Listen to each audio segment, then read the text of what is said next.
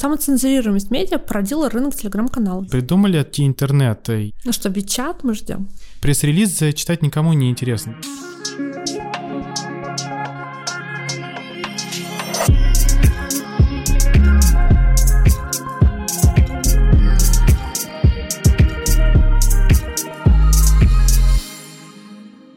Всем привет! Это подкаст «А за окном» Россия. Я его ведущий Сергей Гребенников.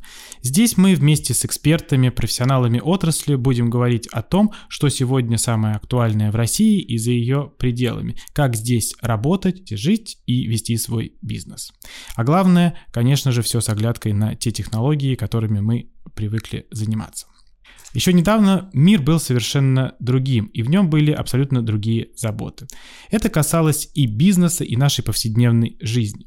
Запланированные на несколько месяцев вперед встречи, подписанные контракты, занесенные в календарь мероприятия, все это сегодня у отечественного бизнеса под большой угрозой. Сегодня многие компании не знают, как выстраивать коммуникации в период турбулентности. Стоит ли брендам отмалчиваться или нужно реагировать на текущие события? Возможно ли сейчас пробиться в инфополе с новостями компаний? Зависит успех от пиара или нет? Обо всем этом и немного другом мы поговорим с основательницей пиар-агентства Vinci Agency Марией Лапук.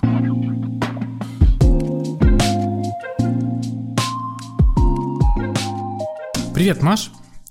Маша моя подруга, и мы очень много лет э, знакомы на протяжении долгого времени там, с Машей общался и как с человеком, который работал на стороне клиента. Вот сейчас э, Маша несколько лет назад, наверное, 5 лет, 5. 5 лет назад вы создали агентство, которое, на мой взгляд, э, изменило рынок э, пиара в нашей стране.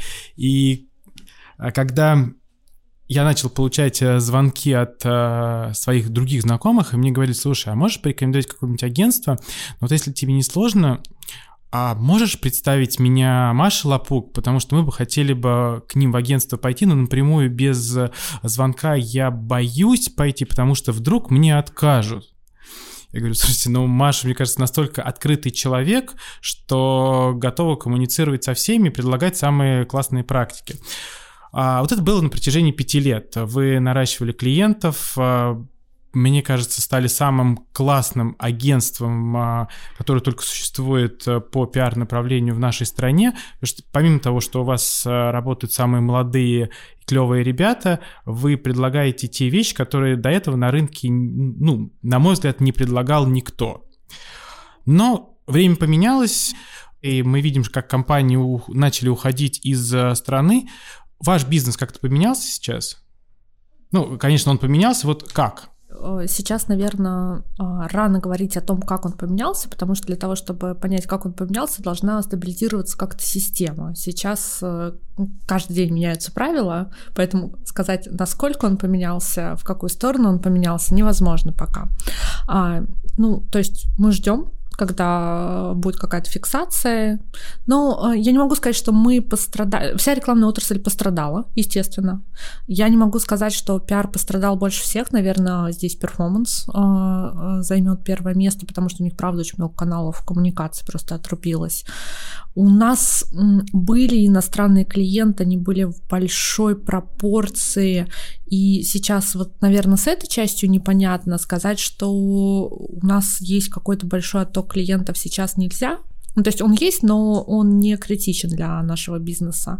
У нас много клиентов на стопе э, про будущее, да, какие-то большие проекты, которые, которые должны были начаться в ближайшее время.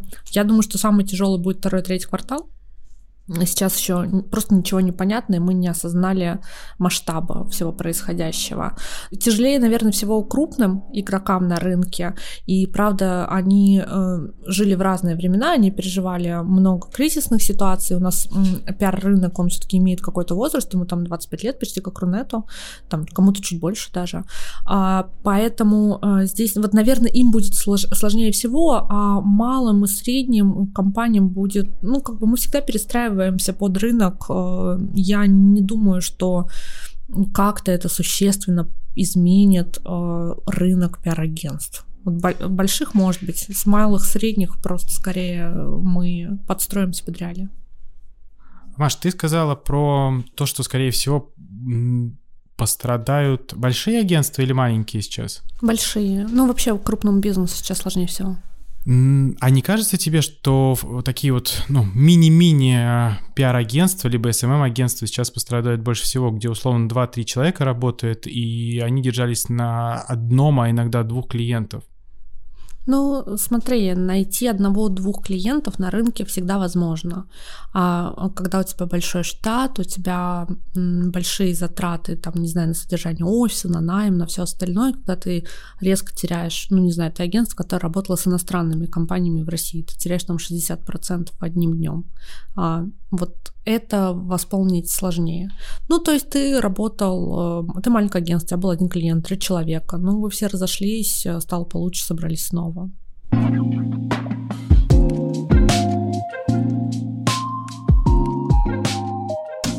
По итогам третьей недели марта в сферах маркетинга, рекламы и пиар количество вакансий сократилось на 10%, подсчитали аналитики сервиса по поиску работы SuperJob.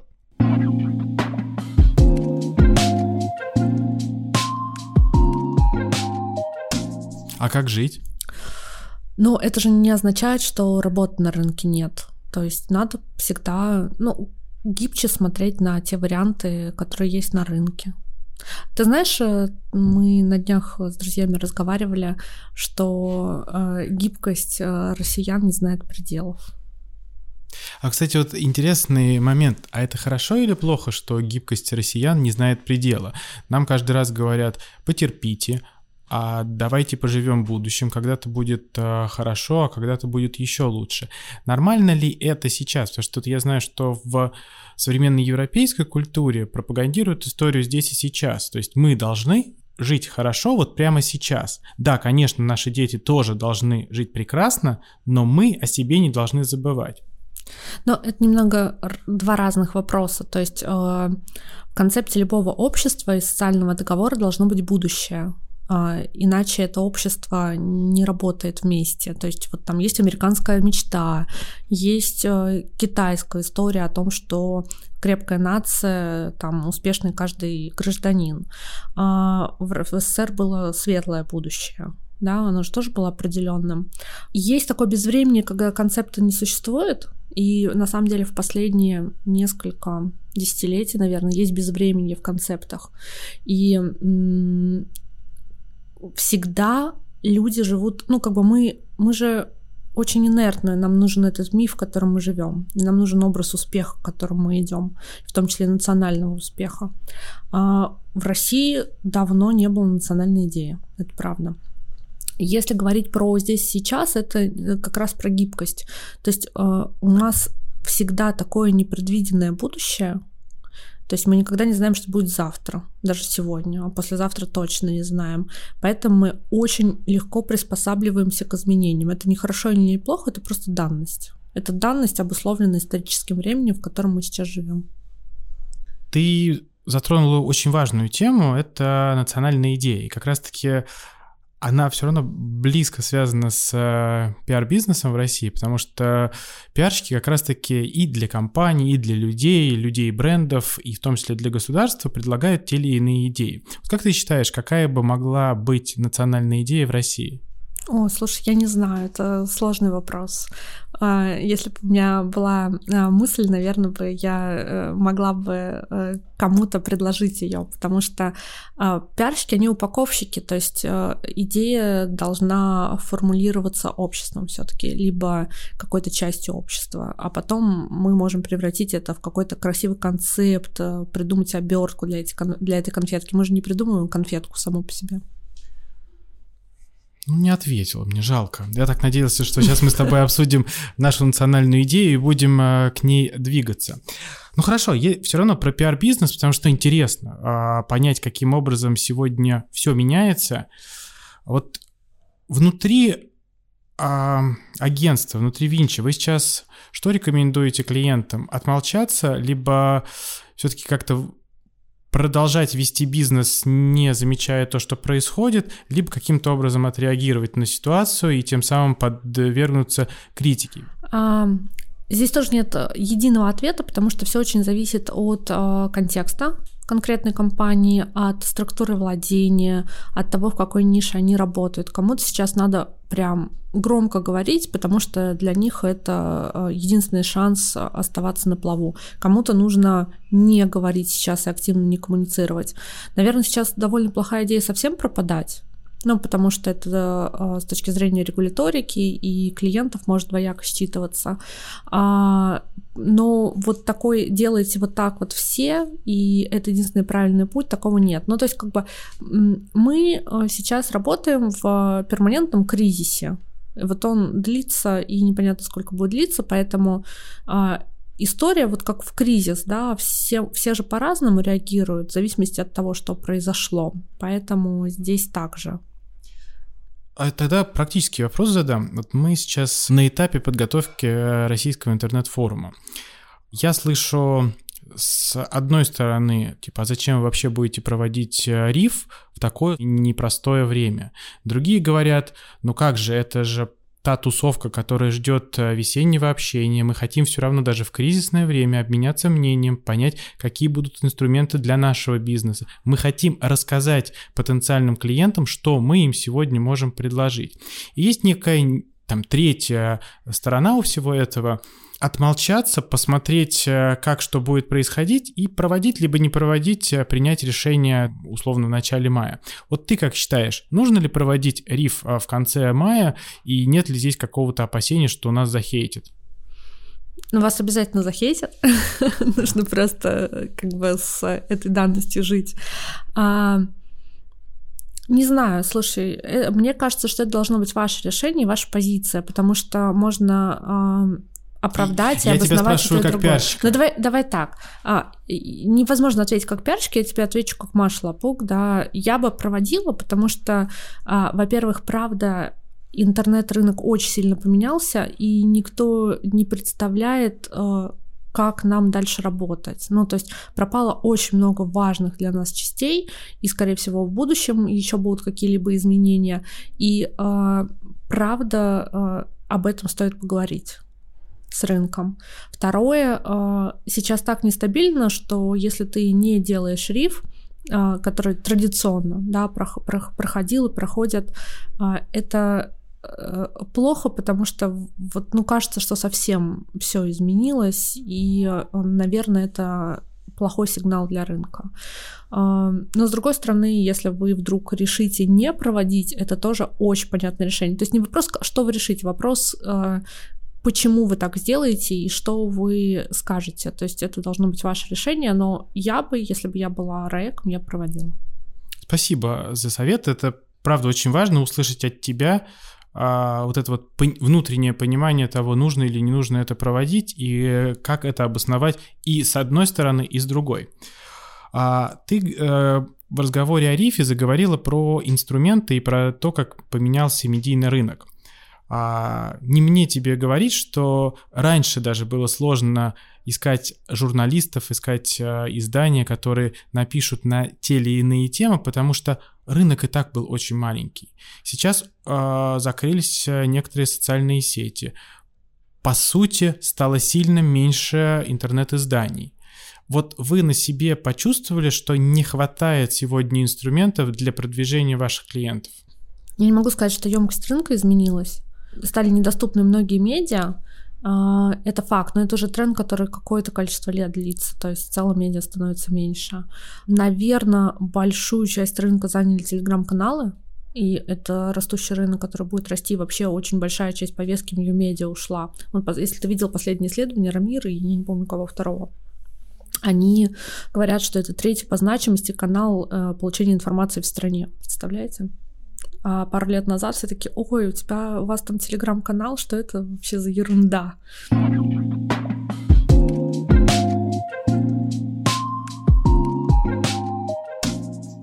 Многие говорят, ой, если там кто-то напишет в телеграм-канале какой-то инсайт, э, ого, это, ну, либо это повлияет в лучшую сторону на рынок, либо в худшую сторону. Поэтому телеграммы сегодня даже побаиваются, я бы так сказал. Потому что если раньше кто-то что-то пишет в СМИ, то это как бы, ну, окей, можно отработать. А вот если это написали в телеграм-канале, некоторые считают, что это некий пиар-заказ, а, либо на конкурента, либо там на а, человека. Ну, постепенно телеграм-каналы превратятся в обычные медиа. Ну, вот как бы это сейчас уже довольно близко к медийной повестке. Плюс-минус это будет стремиться туда же. А, то есть появится... Ну, то есть мы будем также пичить, как пичили медиа или журналистов телеграм-каналы. И будет такой прям большой микс медиа, нью-медиа, инфлюенсеров. То есть э, как бы э, разнообразие канал, э, каналов коммуникации будет больше. Хорошо. Но когда ты пичешь э, журналиста из э, Forbes, например, или из РБК, ты понимаешь, что это конкретный человек, что этот конкретный человек не напишет ерунду, ну, в целом, да, будем Ну, у него есть правила, догма. Да, да, да, у него есть правила. И, в принципе, я, например, как читатель, я понимаю, что если я открываю РБК, в принципе, я подсознательно осознаю, что это правда. Если я читаю что-то в телеграм-канале, я не знаю, правда это или неправда. Вот и здесь это вопрос не фейков, да, все-таки, потому что фейки это другие инструменты, а я говорю там, что правда, а что неправда, и как осознать, что мне нужно доверять этому телеграм-каналу, я не понимаю. Вот у тебя какое здесь видение? Как вот рынок трансформируется с учетом того, что в телеграм-каналах, наверное, там 50% информации может быть неправдивой? А в СМИ какой процент информации может быть неправдивый? Не знаю. Все-таки СМИ подчиняются закону о средствах массовой информации. Есть, э, как ты правильно заметила, некие догмы у журналистов, есть э, совесть, и, в принципе, есть э, редакционные правила, которые, которым придерживаются журналисты. А что в телеграм-каналах? Ну, давайте так. Реально анонимных каналов осталось очень мало. Ну, то есть они есть, но это прям очень маленький процент. Большинство каналов все-таки не анонимны. Там есть конкретные люди, которые за этим стоят. Это очень часто журналисты, которые до этого работали в тех же самых медиа. А, плюс-минус есть инструменты, которые называются пометки, что это реклама, партнерский пост и все остальное. А, нету большой разницы между медиа и телеграм-каналами точки зрения повестки. Я человек, который изнутри видит и то, и другое. А, есть проблема в самоцензурируемости наших медиа. Когда существует самоцензура, всегда есть а, рядом какой-то источник информации, который как бы может говорить чуть больше. Если бы не было самоцензируемости медиа, не появились бы телеграм-каналы. Поэтому, по сути, а, повестка у них одна, принципы работы у них плюс-минус одни. Что, правда, вы думаете, что в обычных медиа не существует заказов? Ну, блин. Вопрос как бы, а, насколько это прикрыто, но в телеграм-каналах, наверное, чуть менее прикрыто. Не знаю, то есть я не вижу существенной разницы сейчас а, глобально телеграм-каналы и многие ресурсы не являются медиа с точки зрения законодательства. А, ну, на мой взгляд, что это и не нужно. А, видишь, а, если сравнивать это, например, с западными медиа, есть а, такое большое исследовательское агентство, которое каждый год выпускает большую аналитику, какой медиа, какой, какой концепции политической тяготеет и через какую призму она показывает а, ту или иную историю. То есть вопрос же не финальной истины, а через какое стекло ты на это смотришь. Поэтому вся медийная картинка — это такой вторичный рынок, э, который, по сути, управляет потребительским поведением, и неважно, где, через что он управляется, это медиа, соцмедиа, инфлюенсеры, телеграм-каналы, как бы э, это всегда вопрос э, контента и его дистрибуции, а не вопрос канала конкретного. Но вот с точки зрения телеграм-каналов, мне кажется, у пользователей иногда больше к ним доверия. Почему? А потому что мы видели, как а, часть журналистов, работая в крупных изданиях, а, какие-то вещи не могли писать и создавали в свое время анонимные телеграм-каналы, и там писали, ну, те инсайты, которые им а, попадали в редакцию, но которые им запрещали публиковать. Ну, я говорю, самоцензурируемость медиа породила рынок телеграм-каналов, да, так и вот. есть. И все равно ты хоть и говоришь, что по, по сути не осталось а, анонимных телеграм-каналов. Ну, но, очень мало осталось. Да, вот, но какой-нибудь тут же беспощадный пиарщик, да, все могут только догадываться, кто его ведет, но мы же не можем написать этим известным людям и сказать, слушай, а вот давай так сделаем, а вот давай так сделаем. Поэтому вот для меня все равно телеграм-каналы это что-то такое вот очень а, неизвестное, другое, и ты никогда не понимаешь, откуда там берутся материалы. Ну хорошо, давай возьмем э, чуть менее профессионального игрока рынка. Вот, э, например, ты читаешь какой-нибудь медиа. Ты что, знаешь этого журналиста лично? Ты можешь ему после конкретной статьи позвонить и спросить, Вася, а почему ты вот э, так, так рейтинг составил?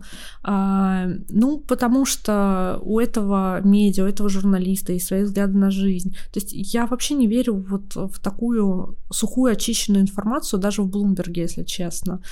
А тогда ну, какая разница с телеграм-каналом? Ну, в этом и есть суть журналистики. Все-таки журналистика это не объективная история, это всегда субъективный кусочек, который и показывает, что это написал человек, а не робот. Что пресс-релиз читать никому не интересно, да, хочется как раз-таки в любом материале увидеть вот эту вот душу, что ли, журналиста, либо человека, который это писал. Ну хорошо, вот давай. Я... Предприниматель. Э, предприниматель, э, живу в Казани. А, вот э, я прочитал заметку Forbes, а потом прочитал какую-нибудь аналитику по этой заметке в телеграм-каналах. Я что, могу позвонить условно Елене Тафанюк и спросить, Лен, слушай, а вот ну что-то неправильно у тебя там посчитаны капитализации. Ну не, не могу же. В телеграм-канал не могу позвонить. А, и то, и другое имеет некую призму субъективности этого медиа или этого канала коммуникации. Да, конечно, придумали от интернета, и в интернет же не позвонить. В интернет не позвонить, да. Поэтому здесь история а, все обладает некой долей субъективности. А, нужно ли включать критическое мышление, когда ты читаешь телеграм-каналы и отключать его, когда читаешь медиа? Ну, конечно, нет. Ну а как пользователя научить а, отделять условно правдивую или неправдивую информацию? Или этого не нужно делать сейчас? Ну, у нас сейчас такой мир постправды. Это, знаешь, для меня сложный вопрос, потому что я профессионально этим занимаюсь. А, я а, иногда прям сознательно не думаю. Ну, то есть, вот знаешь, э, в чем проблема пиарщика? Когда ты смотришь новости, ты думаешь, кто это заказал. Ну, это правда. Просто смотри, а раньше нам все говорили, было модно, точнее, никто нам ничего не говорил, было модно говорить, я не смотрю телевизор. Сегодня, ну, там, Сегодня ты смотришь телевизор, чтобы понять. Последние там 3-4 недели некоторые начинают говорить, я выключился из информационного потока, и я не читаю те новости, которые есть. Ну, на мой взгляд, это те люди, которые пытаются убежать от э, действительности. Я могу здесь заблуждаться, но мне кажется, не читать и не потреблять новости — это, значит, жить в каком-то своем а, мире и охранять себя вот от всего того, что происходит. Но это до поры до времени. Это, наверное, я к чему? К тому, что быть вне новостей, э, по сути, нельзя. Ну, это невозможно сегодня. Ну, некоторые пытаются. Ну, э, я думаю, что это временная история. Видишь, когда так много страшных новостей, плохих, э, очень много действительно травмирующего контента, фотографий, видео. Вот э, если честно, мы тут вспоминали, а откуда еще было вот столько контента, ну, как бы прям чудовищного. То есть это первый раз, когда мы в таком объеме это видим. И для людей это, конечно, травмирующий, шокирующий. Я прекрасно понимаю людей, которые как бы сейчас не читают новости или ограничивают э, себя, потому что, ну, правда, это очень плохо для психологического здоровья. То есть э, особенно там первые несколько дней, недели было. А сейчас уже ты такой, а, ну все, я все пролистываю, и как бы происходит привыкание. Но первое время, правда, это было очень хорошим решением ограничить подобный контент.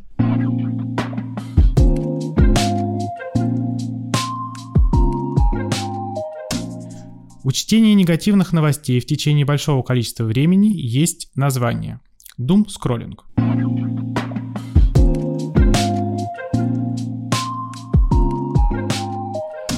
Вот интересную тему ты затронула. У вас разные клиенты – а сейчас некоторые пытаются запускать какие-то сервисы, продукты, достучаться до своих а, слушателей, читателей. Скажи, имеет ли смысл сейчас, в принципе, выходить в информационное поле с какими-то сообщениями, кроме того, что просто бомбит из каждого угла? Вообще, возможно ли пробиться сквозь э, вот эту стену? Ну, сейчас уже да. Сейчас да. да. Сейчас да. Ну, есть у, у любого события есть волна, да, длина этой волны может быть разная в зависимости от масштаба события. То есть вот если первую неделю нет, не стоило этого делать, сейчас уже вполне да. То есть сейчас есть другие новости, сейчас вообще есть большой спрос на хорошие новости. И вы их создаете? Ну, как бы... Ну, клиенты ваши пытаются, да, уже да. начали создавать.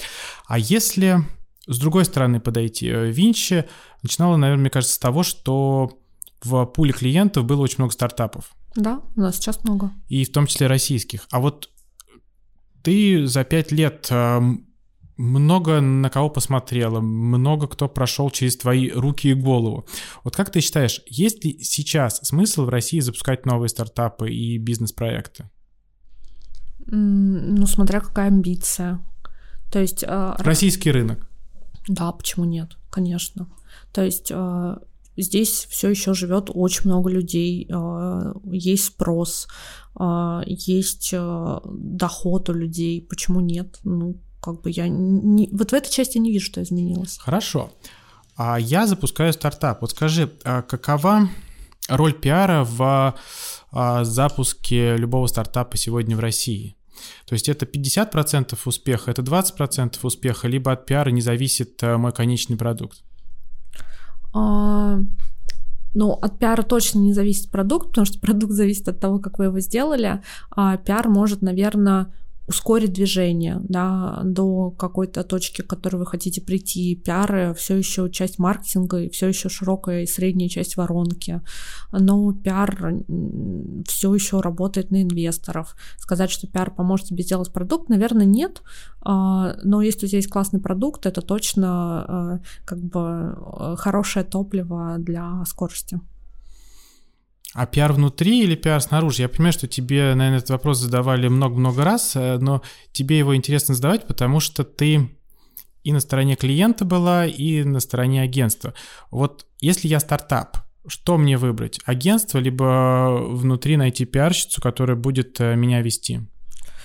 А, это зависит от психотипа компании э, больше. То есть есть компании, которым важно, чтобы весь контент был внутри, а, и им так комфортно. А есть, когда нужна более широкая экспертиза, и люди хорошо работают с подрядчиками и доверяют, тогда надо брать агентство, потому что экспертиза агентства всегда шире, чем экспертиза человека. Угу. Интересно, потому что мы тоже с вами работаем по нескольким проектам, и что мне нравится, вы умеете вытаскивать те идеи и те вот какие-то особенности из э, проекта, которые внутренний пиарщик, кстати, не видит, потому что, наверное, уже взгляд такой зашоренный, и то, о чем ты говоришь, конечно, экспертиза, она всегда больше, и покрытие вот этого рынка, оно чуть другое. Но... Но мне кажется, пиарщик внутри это про глубину, а агентство это про широту. Про глубину и про широту.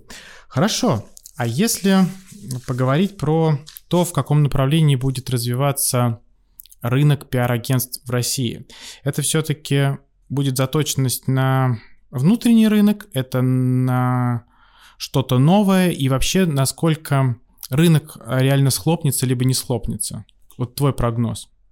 Ну, я, э, у нас есть такой завтрак для своих чатик, и мы регулярно раз в месяц с коллегами созваниваемся, а, спрашиваем, у кого как дела. Сейчас очень многие стали смотреть на другие локации, а, и а, в том числе на расширение своей экспертизы на другие локации. Это большой тренд. Очень много смотрят на арабские страны, на Юго-Восточную Азию, меньше разговоров про Европу и Америку. Соответственно, я думаю, что процентов 20-30 точно попробуют и даже, скорее всего, что-то сделают в других локациях, потому что экспертиза с точки зрения пиара в России хорошая, чтобы не говорили. А, ну, я про свой сектор говорю, я не очень знаю, что происходит там в реальной экономике а, с точки зрения пиара или там в энергетике. А вот если говорить про технологии, наша экспертиза с точки зрения общего рынка на хорошем уровне. А, если говорить а, про а, кто-то закроется, кто-то закроется, конечно, логично. Ну, какой-то процент, не знаю, может быть, тоже процентов 20-25 с рынка уйдет. Емкость рынка самого скорее вырастет, на мой взгляд, чем э, сожмется ну, не сейчас, а в какой-то там перспективе нескольких лет, скорее всего, емкость рынка вырастет, потому что она в ковид сильно выросла. А ковид тоже сжимал рынок. Скорее всего, сейчас он тоже подрастет. Ну, посмотрим. Это вот мой прогноз, не уверена. А вот ты говоришь про выход на другие рынки. То есть есть прогноз, а, что емкость рынка за рубежом а, позволит российским агентствам туда выйти и находить клиентов? Ну, почему нет? Ну, во-первых, э, в нашей э, в, те, сфере технологий очень много людей э, и компаний релацировались. А, Все равно людям, которые native говорят на русском, проще работать с русскоязычными ребятами. Не на всех рынках хорошая пиар-экспертиза. Ну, то есть не такая, не такого уровня, как здесь. То есть, возможно, мы сможем привнести на какие-то неочевидные рынки свою экспертизу, и ну, на этом рынке будет хороший пиар. Такой же тоже возможно. Были же такие э, случаи. Да, а про другую тему, как раз э, если релокация, если российское агентство выходит за рубеж, сейчас стала активно обсуждаться тема так называемая Russia Cancel. Ты в нее веришь или это какое-то временное явление? Я в нее верю, не то, что верю, в смысле. Или, или видишь на своем примере где-то? Ну, не то, что видишь э, на своем примере, но я думаю, что это надолго э, история. Ну, во-первых, э, у нее корни, которым уже какое-то количество времени, это не какая-то штука, которая внезапно э, взялась из ниоткуда. А второе, что было много социальных явлений, когда канцелили людей, явления, да, там проекты, события, компании проекты, даже. компании, да, все что угодно. А это просто очень легко в голове стало. Если раньше это было сложно, то сейчас очень легко. Ну вот мы же так много раз делали, давайте так еще раз сделаем. Поэтому какой-то проблемы а, сделать так я не вижу, но, скорее всего, да, если мы будем сильно подвержены этому явлению. Ну, в разных локациях по-разному. Надо еще учитывать, что мы сейчас говорим все-таки про западную культуру. Э, мы часто забываем, что мир все-таки не такой однополярный. То есть существуют не только англосаксонские страны, существует все-таки Азия, и там мы выглядим сильно по-другому.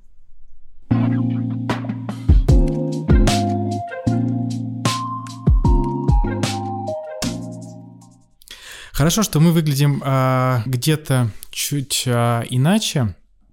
Смотри, вот я тебе сегодня задавал вопросы разные. И вот как я тут а, сегодня шучу, а, редакторы мне не придумали ни, а, вот ничего-то такого особенного.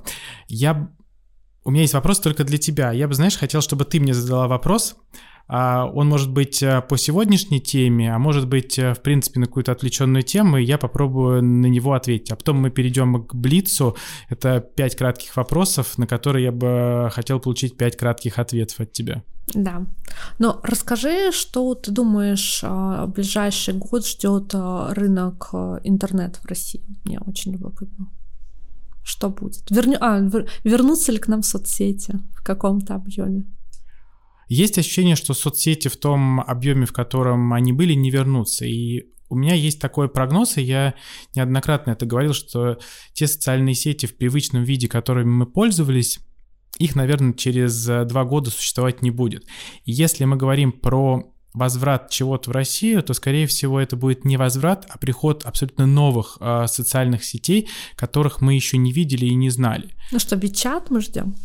Я, кстати, не думаю, что мы ждем WeChat, э, и там я неоднократно обсуждал некий супер, некое супер приложение, которое может возникнуть. Не верю я в это. Я скорее верю в какие-то новые социальные штуки э, в нашем телефоне, которые будут соединять офлайн и онлайн. Не знаю, что это будет, но это вот такой ВК в новом виде, Facebook в новом виде.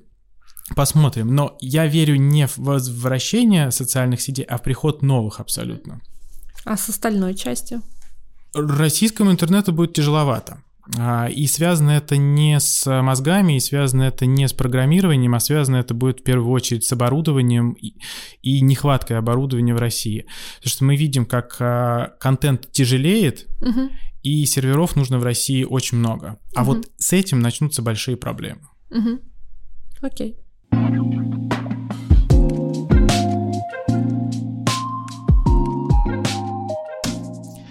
Теперь про Блиц. Какое место в России ты хотела бы посетить? О, плато Патарана. А почему? Ну, я прям мечтаю там побывать. А любимая книга? Марка Эрлстада. А у тебя есть хобби? А, работа. А что для тебя счастье? А, просыпаться и понимать, что тебе никуда не нужно. Добро победит зло? Нет. Интересно. Спасибо.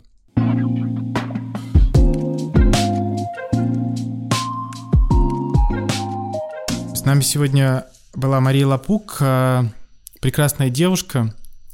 А, мне кажется, неоднократно ноги Маши обсуждали в а, разных социальных сетях. И это в какой-то момент был прекрасный мем, что российским пиаром заведуют самые красивые девушки в нашей стране. Это, конечно, очень здорово, но чем мне нравится Винчи всегда, это классная команда, это профессиональный пиар, это то, что вы умеете задавать э, тренды на этом рынке. Спасибо, что ты нашла время сегодня поговорить о трендах в пиаре в это непростое время. Я уверен, что все будет классно. Спасибо тебе. Спасибо, Сереж.